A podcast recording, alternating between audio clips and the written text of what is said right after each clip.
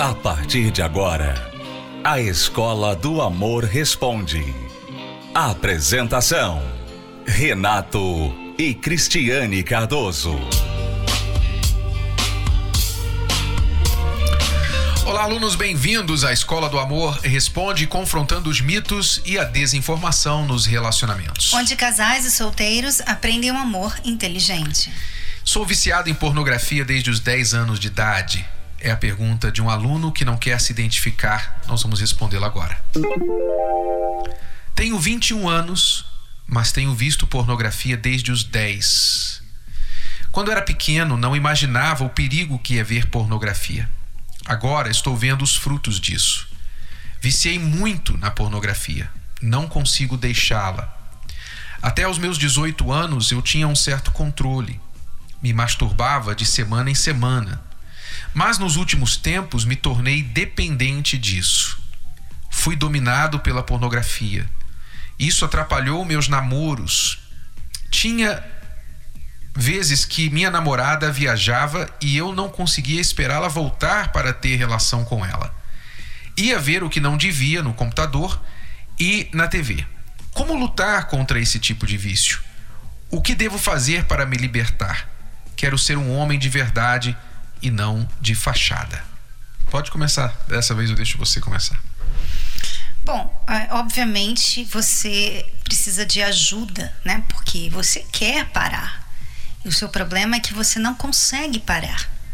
Existem dois tipos de problema, né? Quando você tem um problema e você não quer mudar, e quando você tem um problema e você não consegue mudar. Quando você chega nessa situação em que você não consegue mudar, então você precisa ajuda exterior, porque você sozinho não tem conseguido fazer o que você precisa fazer para acabar com essa situação. Então, é, amigo, você precisa de ajuda para curar esse vício de pornografia. E eu aconselho o tratamento da cura dos vícios, porque muitas pessoas não estão sabendo lidar com esse vício e estão até até mesmo achando que é uma coisa normal, que homem viciado em pornografia é a vida, né? Só que você está vendo, você só tem 21 anos, e você está vendo como isso, como esse vício atrapalha você. Não somente o seu relacionamento, mas você como homem. Você se sente menos homem por causa dela. Menos homem. Então, é, você precisa do tratamento da cura dos vícios. Esse seria o meu conselho para ele. E sabe por que, que você se sente menos homem? Porque a masturbação é um ato egoísta. É um ato que faz você se sentir inferior. Inferior, porque o homem que depende da masturbação é porque ou ele não tem uma mulher ou ele não sabe manter uma mulher. Ele não sabe ter um relacionamento com uma mulher. Então, quando você diz eu quero ser um homem de verdade, não de fachada, realmente você acertou na mosca aí, porque você não tem alcançado a sua verdadeira masculinidade. Você ser homem de verdade, que inclui você saber respeitar uma mulher e não só a sua mulher, mas respeitar todas as mulheres. E a pornografia é um dos maiores desrespeitos que pode haver para uma mulher. Então, você ser homem é você aprender a respeitar a sua mulher e todas as outras mulheres. Ser homem é você saber manter um relacionamento com uma mulher onde você pratica o autocontrole. Você diz, por exemplo, que a sua namorada, quando viaja, vocês não têm sexo, mas, obviamente, porque quando vocês estão juntos, vocês têm sexo. Mas mesmo tendo sexo com ela, você não consegue deixar de se masturbar. Por quê? Porque você não tem nenhum domínio próprio, nenhum domínio de si mesmo. Você sabe qual é a diferença entre o ser humano e os animais? É exatamente a sua capacidade de se controlar, de se dominar.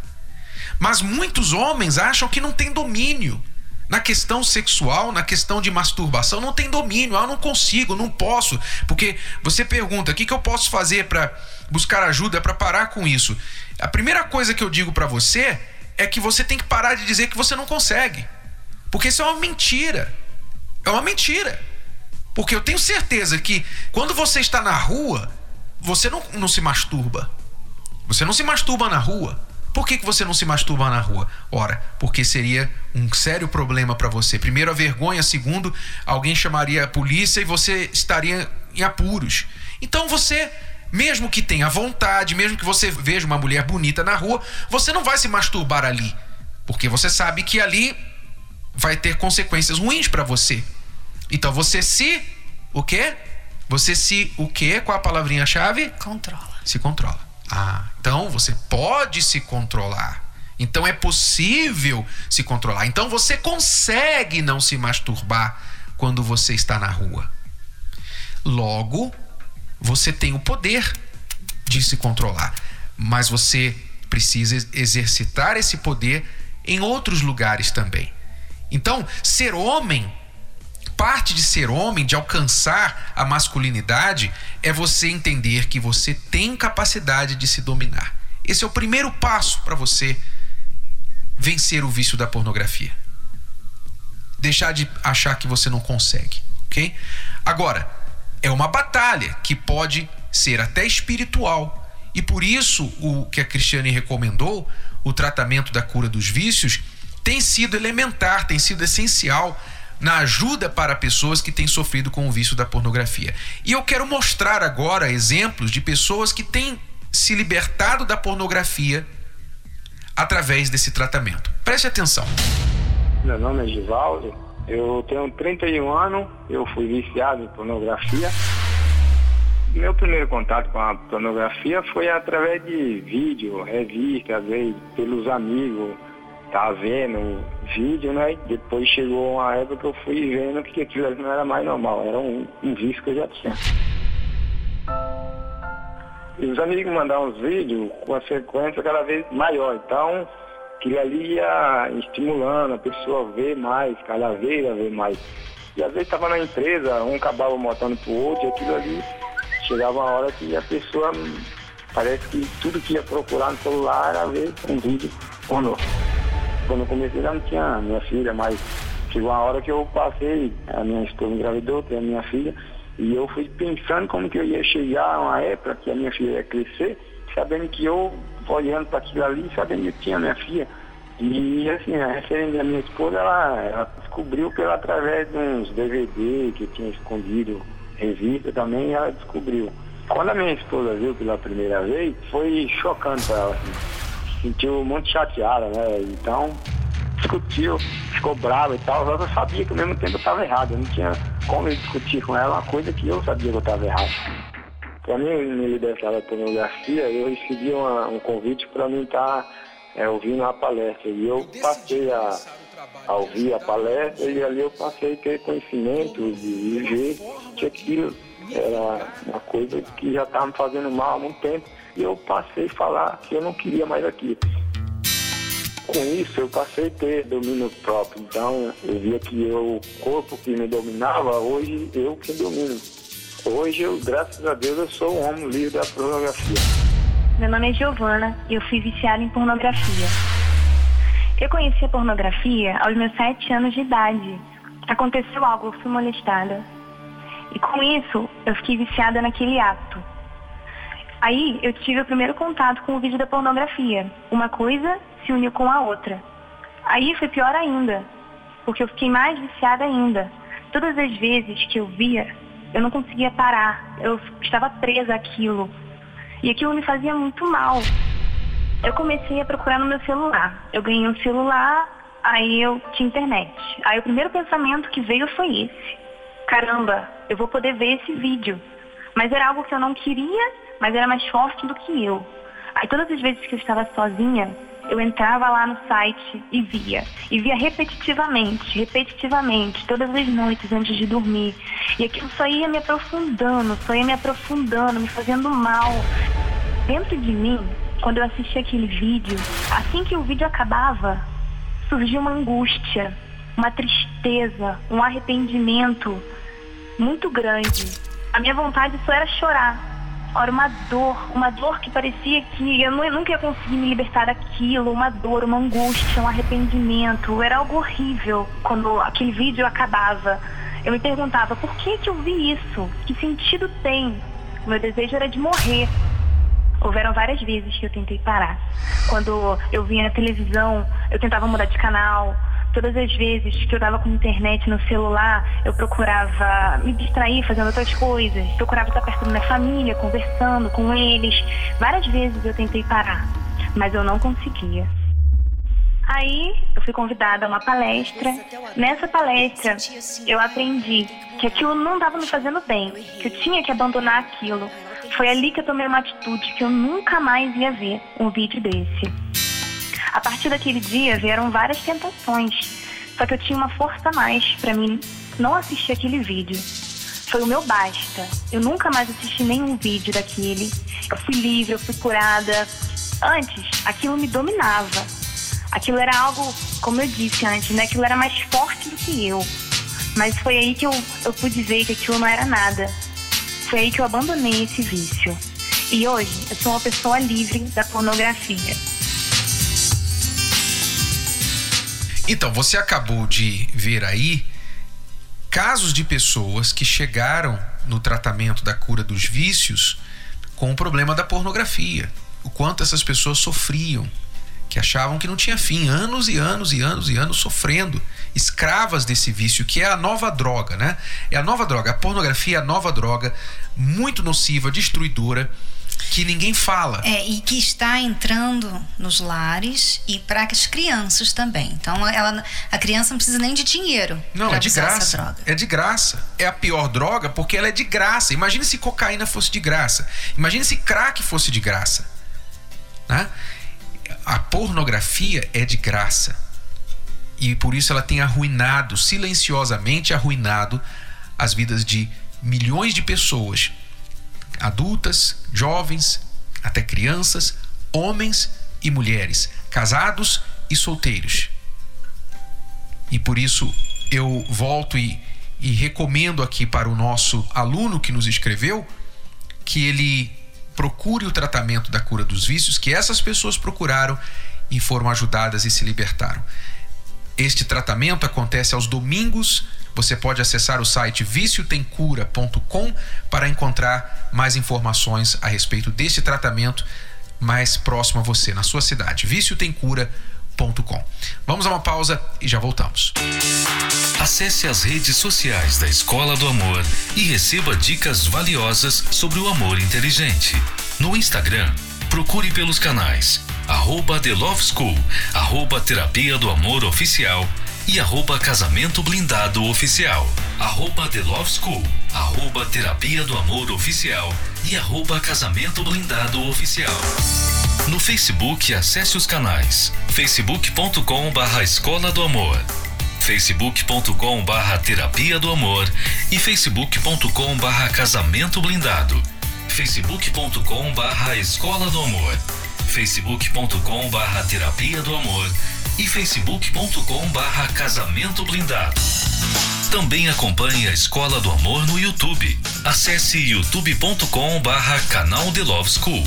youtube.com barra canal The Love School. E além desses canais nas redes sociais, você também pode acessar os sites escola do amor.tv e terapia do amor.tv. Escola do Amor, ensinando o amor inteligente. Voltamos a apresentar A Escola do Amor Responde, com Renato e Cristiane Cardoso. Vamos responder a pergunta agora da Adriana. Ela diz: Sou casada há 11 anos, meu casamento está muito frio, não sinto desejo por meu marido. O que eu faço para mudar isso?